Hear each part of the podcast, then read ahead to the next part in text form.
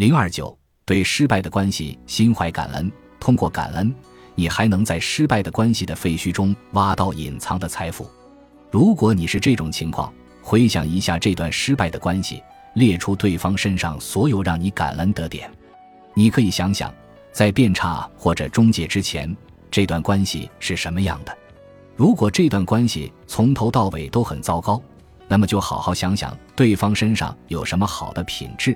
或者在这段关系中，你能学到什么好的东西？比方说，如果你的前任现在和你共同养育着孩子，你们之间的关系非常糟糕，那么就看看孩子的脸。如果没有你的前任，就不会有这个孩子。你的孩子是你人生中最宝贵的礼物。看看孩子，感谢你的前任带给你的孩子生命。这么做的话，你不仅能为这段关系带来安宁与和谐。还能以切身行动教会孩子人生中最重要的能力——感恩。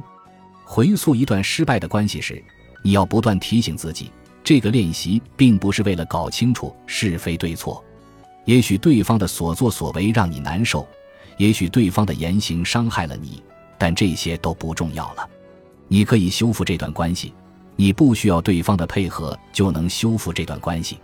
利用感恩，一个人就能改变一段关系。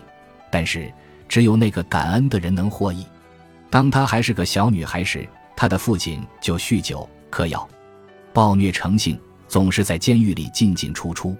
年纪小的时候，她总是因为父爱的缺失而责怪自己。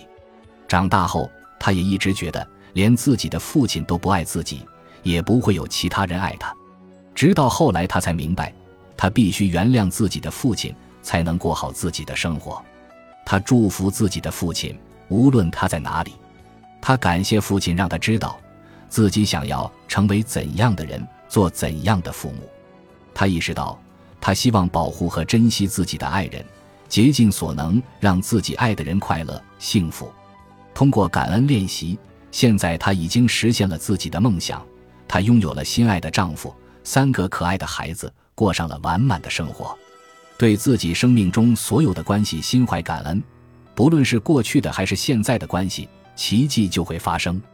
处于纯粹感恩的积极心态中，你会感受到平静、轻松，过往的一切不愉快都烟消云散。你会发现自己目前的关系变得越来越棒，新的美好的关系也会不断出现在你的生命中。你会告别恐惧、担忧、悲伤、抑郁，取而代之的是快乐。澄澈、耐心、善良、慈悲、理解以及心灵的平静，这就是感恩的力量。